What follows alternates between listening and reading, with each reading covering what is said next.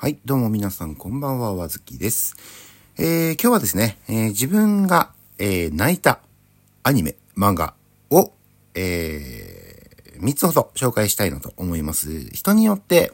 えっ、と、泣くポイント違うと思います。嬉しくて泣く、感動して泣くとか、で、悲しくて泣く、悲哀とか悲壮感とか、いうので泣くとか、他にもまあいろいろあると思いますけれども、えー、自分の中でパッと思い浮かぶ3つがありますので、こちらの方をちょっとお話ししたいなと思います。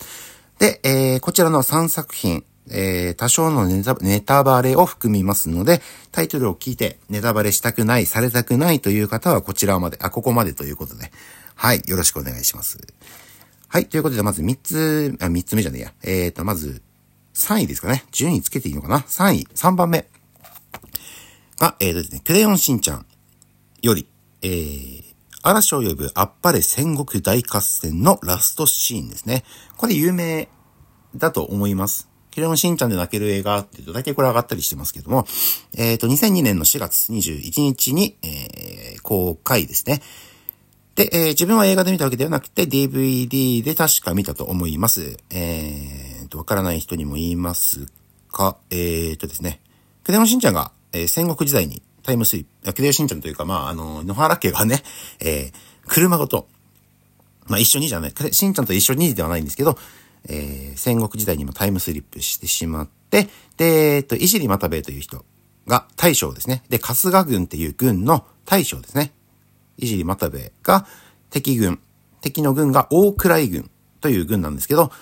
まあ戦うという話なんですが、で、このラストシーン、えっ、ー、と、この敵軍、大位軍に結局勝ちまして帰るんですけど、その帰る時に、えー、新之助といじり又兵衛が一緒に同じ馬に乗ってるわけですけれども、10人どこからか来た銃弾、銃弾、銃の音がして、で、その銃弾に撃たれると。あ、いじり又兵衛がですよ。又兵衛が撃たれて、馬から落馬、馬から落馬って言うんだな。馬から落下して、まあ死んでしまうと。で、死ぬ直前に、しんのすけも泣きながら、泣き、まあ泣きながらでいいのかなあの、泣いてるところに、えー、自分のいじり又兵衛がね、自分の父親の形見である、えー、脇差しでいいのかな？刀をしんのすけに渡して、ほら、これをやろうと言って、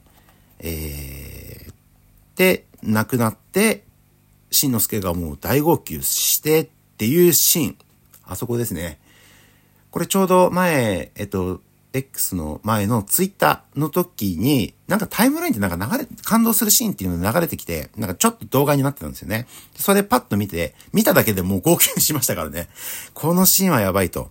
で、えっと、クレヨンしんちゃんのこの映画とかの中に泣くシーン、しんちゃんが泣くシーン結構あるんですけど、珍しく、クレヨンしんちゃん、だ、だいたい、あの、顔が隠れてたりとか、あの、顔を隠してたり、隠れている、泣いてるシーンを隠しているっていうパターンが多い。そういう演出が多いんですけど、これ珍しく、あの、がっつり泣いてるシーンが映ってるっていう。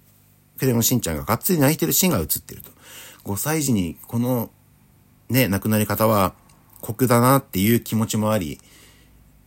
なんかバッドエンドじゃないんですけど、なんかちょっとやっぱりね、悲しいお別れだったっていうのは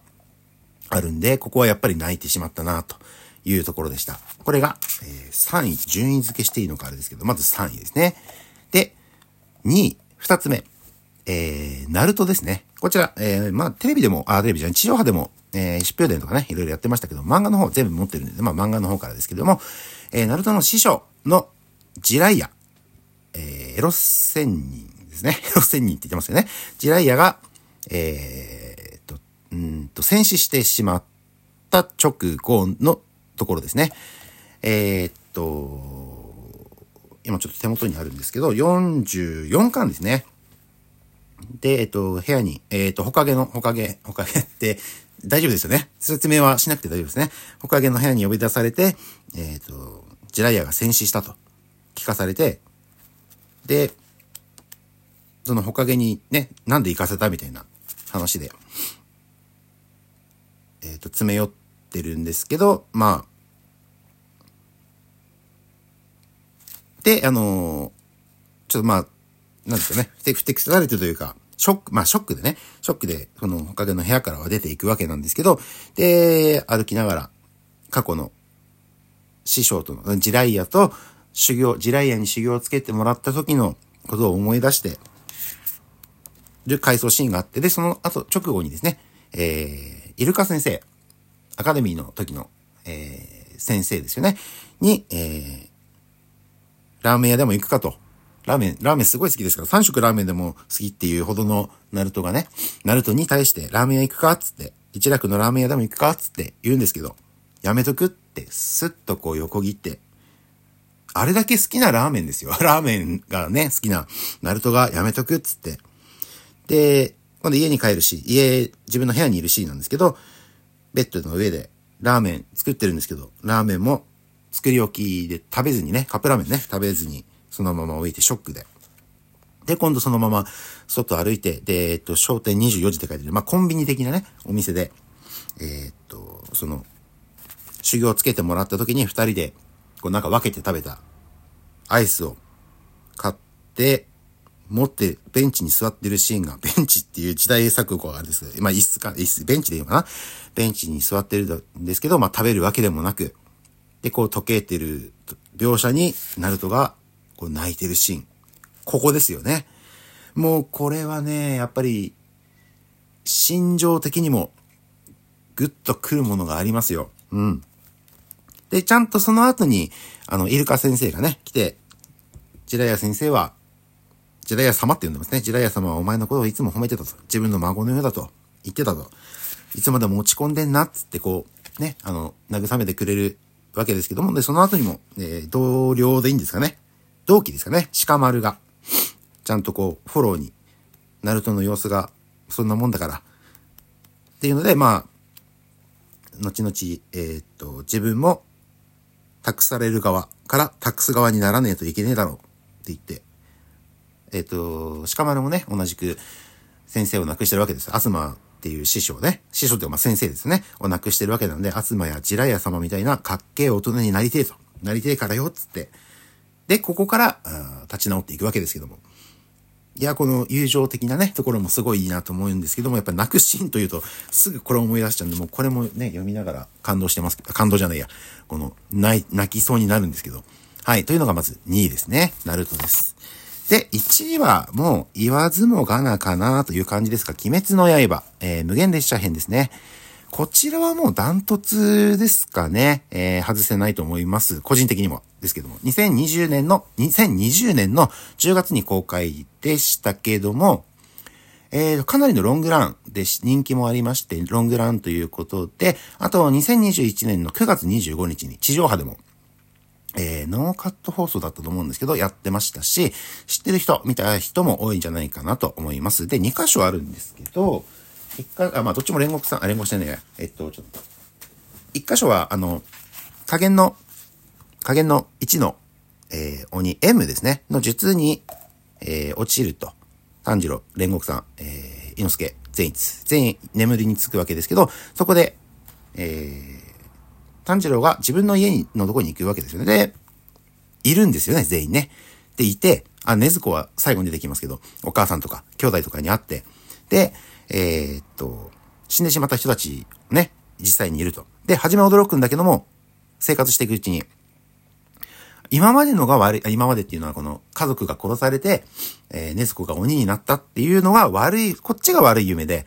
今いる、家族がいるのが現実なんだと。やっぱ思うようになります。そりゃそうですよね。まあ、全員生きてるし、幸せだし、あの、戦うこともないし。ということなんですが、途中で今のこの、今のこの世界が夢であるということに気づいて、家族から離れるわけなんですけども、この離れるシーンで、えー、っと、お母さんに呼び止められるんだけども、ここにいたいな、ずっと振り返って戻りたいなって、この、もうここからもうやばいですよね。読んでるだけでもやばいですもん。本当ならみんな元気で、ねずこも光の、あの、日の当たるところで、生きていけるし、えー、本来だったら炭をずっと焼いてたと。刀なんか触ることなかった。でも俺はもう失、あ、ごめんなさいね。でももう俺は失った戻ることはできないって言って、立ち去るんですけど、ここで、あのー、六田、一番下の子かな？弟が、お兄ちゃん置いていかないでって言ったこのシーンで炭治郎が泣いてるんですけど、これで俺も号泣ですよね。今もやばいわ。あ、そう。で、ごめん。つって、ごめんな、ロクター。もう一緒にはいられないんだよ。だけど、いつでもお兄ちゃんはお前のことを思ってるから、つって。で、行くわけですよね。もうここだけでもう時間がなくなりそうなんで、ちょっとすぐ行きますけど。で、最後はもう言わなくてもわかりますでしょう。煉獄さんのラストシーンですよ。赤田と戦って、えー、えっ、ー、と、まあ、結果的には、ま、負けてはないんですけどね。負けてないですよ。負けてないんですけど、えー、瀕死の傷を負うところなんですけど、炭治郎の有名なセリフと言いますか、逃げるな、逃げるんですよ。日の光からね、逃げるわけですけど、逃げるな、卑怯者って言って、えー、これ全部読むと時間なくなっちゃうんで、ちょっとあれなんですけど、逃げるな、バカ野郎、卑怯者、お前なんかより煉獄さんの方がずっと強いんだ。あ、ずっとすごいんだ。強いんだ。煉獄さんは負けてない。誰も死なせなかった。戦い抜いた。守り抜いた。お前の負けだ。煉獄さんの勝ちだ。もうこのシーンだけでもう泣けますよね。絶対泣けますもんね。やばい、もう1分しかない。えっと、ここ読みたかったんですけどね。あの、ここ読みたかったのになまあ、それぞれの人にね、あの、遺言というか、こうしてほしい父にも、父と弟の千十郎にも言うんですけど、鴨の少年、俺は君の妹を信じる、鬼殺隊の一員として認める、と言って、ね、この、胸を張って生きろ。己の弱さは不甲斐なさに、どれだけ打ちのめされようとも、心を燃やせ。歯を食いしばって前を向け。この一文だけで、今はもう泣いてます。これだけで泣いてしまうほど、このインパクトと強、この映画で見るとまた別なんですけどね、ものすごい泣きますよね。映画館でも、当時コロナだったんでマスクしながら見てたんですけど、マスクべっちゃべちゃにしながら、もう周りももちろん泣いてるんですけど、べっちゃべちゃにしながら泣いてたなっていう記憶がありました。ということで、この3つ、すべて主人公の大切な人との別れのシーンということで、なんかそういうのに弱いんですかね。どうもありがとうございました。失礼します。